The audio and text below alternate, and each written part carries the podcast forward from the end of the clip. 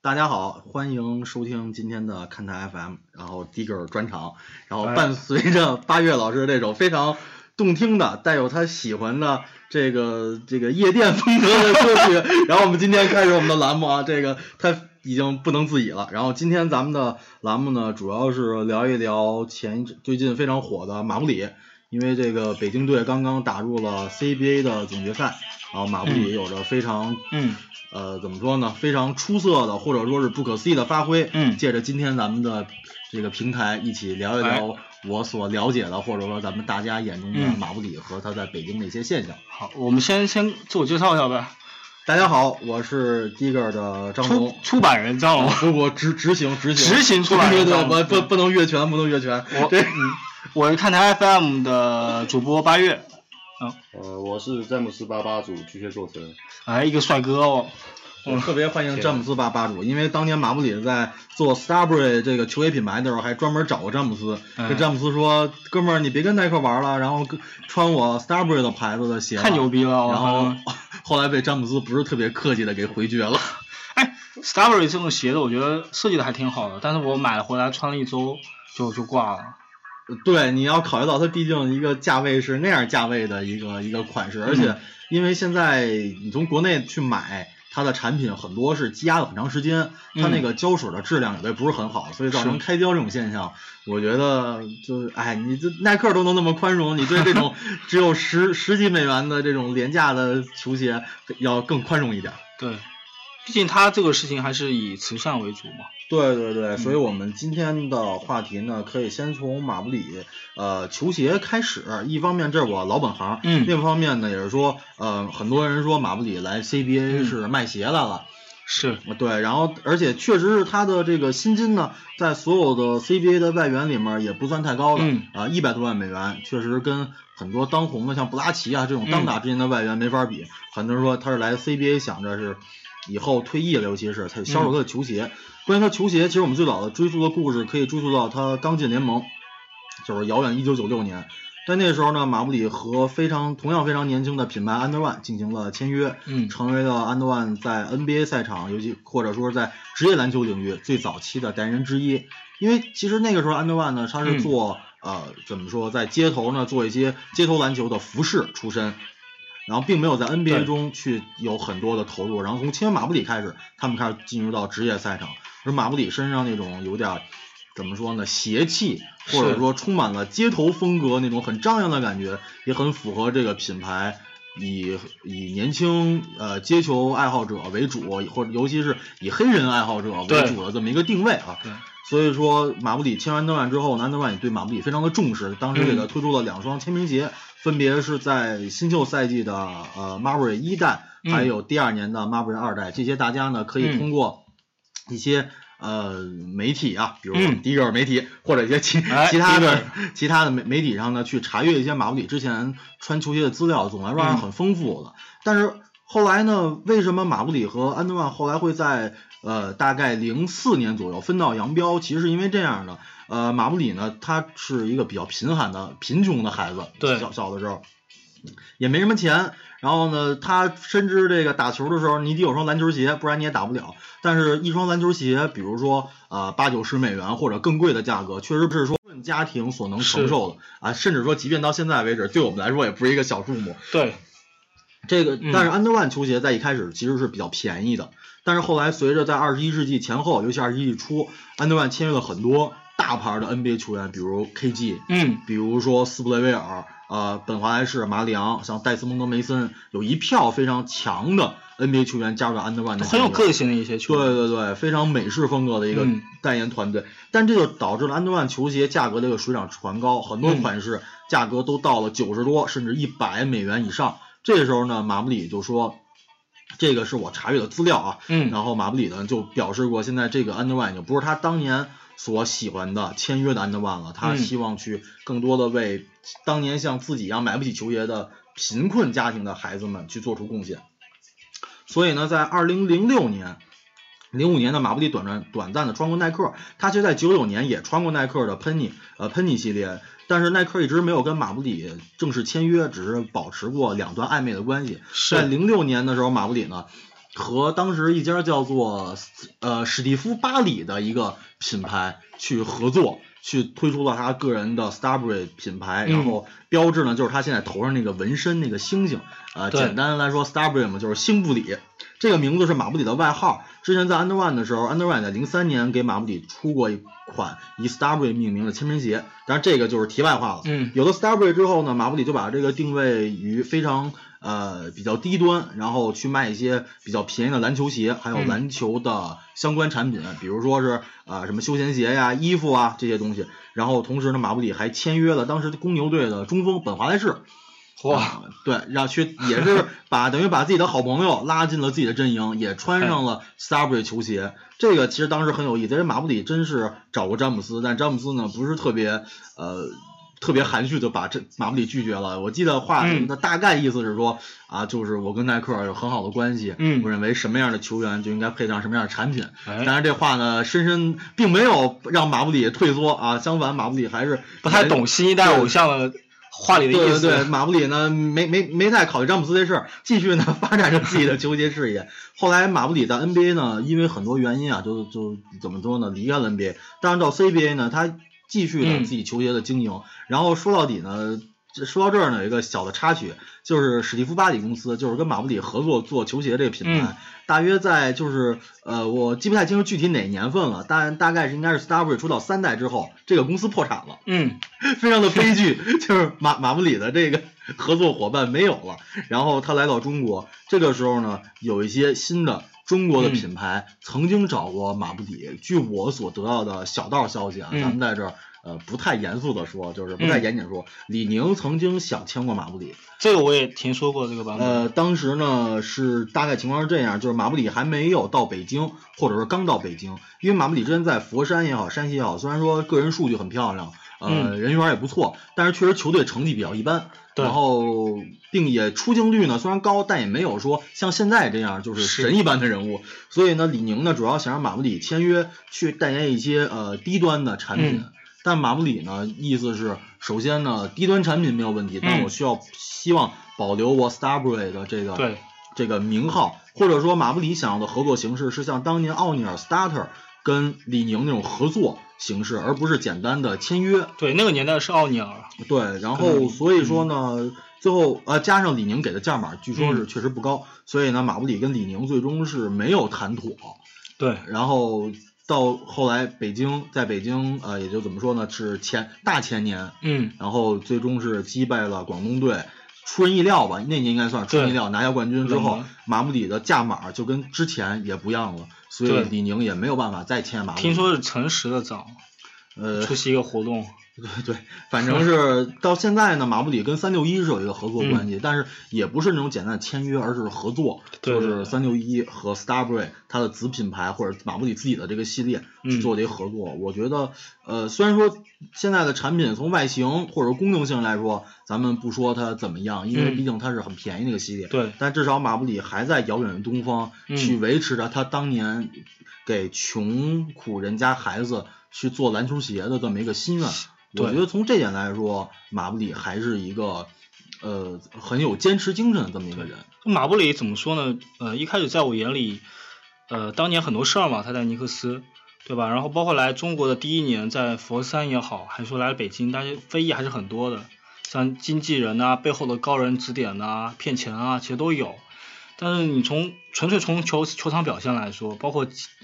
呃击败广东的最后的那一段时间，我实在太抢眼了，这么一个老将。对对对，马布里给我的感觉，首先一个他是一个非常敬业的人。对，呃，之前呢有有太机会，有嗯对有机会跟他做采访啊，很近近距离的接触。嗯，那首先他在训练的时候，他不同于很多普通呃一般嗯球队 CBA 外援是游离于球队之外的训练，就是国内球员训练，我在边上嗯指点一下或者看一下。那马布里练的是比别人的量更大，对，他会去自己去去做一个表率，去带领大家做一些训练，并且会很积极的给国内的年轻队员去做技术上讲解。从这点来说，他应该是在精神层次有一个更高的境界吧，咱可以这么说。对。另外呢，就是关于他在纽约的事儿，我问过问过马布里这问题，我说你在纽约怎么会被批评成那个样子？就是已经就丧心病狂了，可以说，然后到中国会有这么大的一个改变。呃，当然这其中马布里背后团队的运作啊，这个是功不可没。但马布里说的一句话，我觉得还是很认可的。他就说，消极思想的人总会去说那些消极的事儿。嗯。所以呢，他把纽约的当地的媒体呢，去定义为那些有着消极思想的人。哎。对，纽约媒体是很难伺候。也就是说，他这些故事很多并不是，并不一定像媒体写的那样，而且在纽约当时的情况确实非常复杂。比如他父亲去世，然后包括球队对他一些隐瞒，包括后来对他一些非常过分的禁赛，其实都导致了马布里当时在一个特殊阶段做出的一些特殊的事情。是。而且马布里他是一个很愿意表达自己感情的人。呃，简单来说就是我在采访马布里的过程中，我如果问他一个问题。可以用 yes or no 来回答的时候，马布里从来不会去简单的说 yes 或者 no，他会可能声泪俱下的给你讲一二十分钟的故事。这个我很很有很有感情，就是两年前我刚做 CBA 的时候，跟那个银方合作嘛，然后我们刚把那个应用做出来，第一个找了个马布里，我说我们一起来聊一下 CBA 的未来，然后我说我做了一个应用，然后他就玩。玩完以后，大概给我讲二十分钟一个我不太能听得懂的关于他跟 digital 的故事。对 对对，这个人是很很亲切的。就是他不会说，作为采访，如果你是国国外采访者，他也不会太管你听懂听不懂，对，他会沉浸在自己的世界里面，摇头晃脑，不停的给你讲，然后讲一些就是他觉得很有意思的故事，讲一些这个他的一些理论。对。对他很愿意去跟别人交流，相反，呃，我之前在问，呃，跟艾弗森聊天的时候，基本上你问他一个问题，他只会用 yes or no 来回答你，他不会跟你说其他的。但是马布里，他我不知道他在美国怎么样，没有机会在美国接触过的，但是在至少在中国，他非常的呃愿意跟大家分享，而且非常会和媒体打交道。除了媒体这一块吧，就他训练这个事情，因为北京当年也请过那个弗朗西斯嘛，两个人。在那训练的时候，状态就是完全的两极化。对，说实话，弗朗西斯那个感觉就已经，呃，这么说吧，就是当尤其这种高水运高水平的，从事剧烈运动的运动员在退役之后，一般来说他的体型会变胖。就是他首先训练量下去了，然后但这这帮哥们儿一般伙食量都不小，嗯，呃，他会吃的非常多，而且加上他们就是怎么说呢，一些生活习惯呀，会发胖。咱们在很多退役运动员身上都可以发现这个问题。但是当时弗朗西斯来北京的时候，体型是暴瘦，对，非常的瘦，就是在简直在对抗中一碰就倒，基本上咱可以这么说。所以呢，弗朗西斯，当然我不敢肯定啊，但可以肯定一点，就是他的态呃状态非常的不好。对，不管是因为传说中的吸毒也好，还是说其他的所谓训练不规律啊、生生活习惯的问题，呃，总之呢，他状态非常差。嗯。最后在赛场上表现也验证了这种说法。而且很可惜的是，当年北京队其实是有机会获得马布里的，但是选择了名气更。大一点，至少说在中国，中国更大，中国球迷眼中名气更大的弗朗西斯。对，当然在美国来说，应该是马布里的这个名气应该是更大一点。但弗朗西斯最后没有拿出一个太好的一个表现。但是后来像马布里来了北京以后，就证明他确实是中国第一外援。对对对，而且会让人有一种遐想，就是如果马布里巅峰时候在 CBA 打，会会有什么表现？总之呢，我觉得马布里他在。尤其在今年季后赛吧，就是包括对广东最后那记转身的三分球，嗯，那其实真的是给人给这个赛季不管做北京队怎么样，或者广东之后怎么样，嗯，是一个非常美好的一个瞬间。就即便说你是广东球迷，但是你若干年后站在 CBA 这个角度来看的话，也会说这场比赛是可以一场可以被中国篮球甚至中国体育载入史册的一场比赛，确实非常精彩。因为当时我正好那个那场比赛的时候，我正好在跟那个跟别人那个录节目，结果我们两个边录边边在看这个比赛。一开始我觉得哇，已经拉开十分了，无所谓了，咱们录吧。录到最后，我然后两个人就已经完全没有心思了，因为马布里。几乎应应该就得靠他去把那个比赛给扭转这比赛一开始吧，其实给人感觉是，呃，尤其是拜纳姆伤了之后，北京队应该是顺风顺水，就把比赛前三节一般就结束战斗了。嗯。尤其是第二节领先了十四分，最多的时候。对。但是第三节有两个球特别，呃，就是后两节两个球特别关键，一个是北京被追到。两三分儿，后来又拉回打了一八比零。孙悦摊了摊手一笑，意思可能我们开玩笑，就意思哥就不训练还能进，就这感觉。孙悦确实是一个大心脏球员，嗯，这时候进了，其实是北京把广东第一波的反击打回去。第二第二个非常关键点就是易建联那个空接空中接力嗯扣吉喆，然后拿到二加一。然后你想易建联那么闷的一个人都能在怒吼啊，那个、嗯确实那个球之后广东队士士气大振。嗯这个其实是一个两个非常重要的两个节点。在这之后，说实话，我们当当时几个同事在我家里看球，就是已经感觉北京可能要悬，嗯，对，这个是真的是感觉要悬。对，然后这个时候马布里就站挺身而出嘛，是是有一个细节，就是嗯在最后还剩六秒，呃，怎么还剩九秒发界外球，就是转身三分那个球的时候，我们其实想广东队可以提前犯规，嗯让北京队去罚球，然后呢，北京会再犯规让广东罚球，这么着来回来去两边拼罚球，把时间耗掉。但是马布里非常怎怎么说呢？有赌博精神，或者说是他有一个经验，嗯就是他这个转身的跳投根本没有给广东队，因为当时防的是高尚嘛，嗯根本没有给高尚犯规的时间。这个其实是非常冒险，这对，因为那个球如果不进的话，连抢篮板的人都没有，当时三秒区是空的。对，这个是一个很有意思的事儿。第二个很有意思的事儿是马布里最后那个头丢了，朱彦西补补进的那个球。嗯但是我们说有两种遐想，一种遐想就是马布里觉得可以投了就投了，第二种遐想呢就是说马布里会不会留了一个能抢进攻篮板的时间？因为这个时间其实很微妙，就是点一下时间来得及，但是如果防守队广东队抢篮板是来不及再布置对反击的，所以我们在就想，如果马布里真的是封神的话，或者说我们去去去揣测他这个封神的这个思想的话，嗯那他是不是就故意留了那么一秒或者零点几秒，去嗯给了这么一个补篮的机会？其实这场比赛不仅是一个是北京的一个胜利，更多的是在篮球的战术上会给人留下很多遐想。对，从对，可以说每一个球，最后每一个攻防，每一个细节，其实都是可以给人留下很多遐想的。包括说，呃，朱芳雨非常出色的表现，包括易建联很漂亮的数据，嗯这些很，嗯尤其是包括第四节和加时赛每一个球，我觉得都是可以反复再看录像去研究他的战术，对是非常高水准的一场比赛。所以之前咱们在节目前也聊嘛，就 CBA 今年的关注度也很高，水平其实也是很高的。然后包括我们今天聊了布里这么高的一个关注度，特别是北京那一个城市，呃，CBA 相关的一个纪念品，特别是马布里的纪念品就没有什么呢？嗯，我觉得这问题分两方面来讲吧。嗯就我个人的观点啊，这只是个人观点。第一点是赞助商的开发不力，我觉得这是很、嗯很明显的。就是你你怎么说呢？哎，就提到某个赞助对商，对对，某某个赞助商，其实说实话，你并不是说我只是卖球衣嗯就可以满足球迷的需求。嗯那我我没我没有去过太多美国的球馆，我只去过呃斯坦普斯跟巴克莱。嗯。然后在这两个球馆里面，你几乎可以买到跟球队相关的所有你需要的东西，嗯。尤其是在运动方面，赞助商当时埃达斯嘛，NBA 赞助商，嗯。埃达斯推出了很多与球队相关的呃、嗯。衣服啊，呃一些配饰啊，包括包括印着不同球员名字的球衣，对。这个你对于球迷的吸引力是非常大的。但是在 CBA 来说，这点还是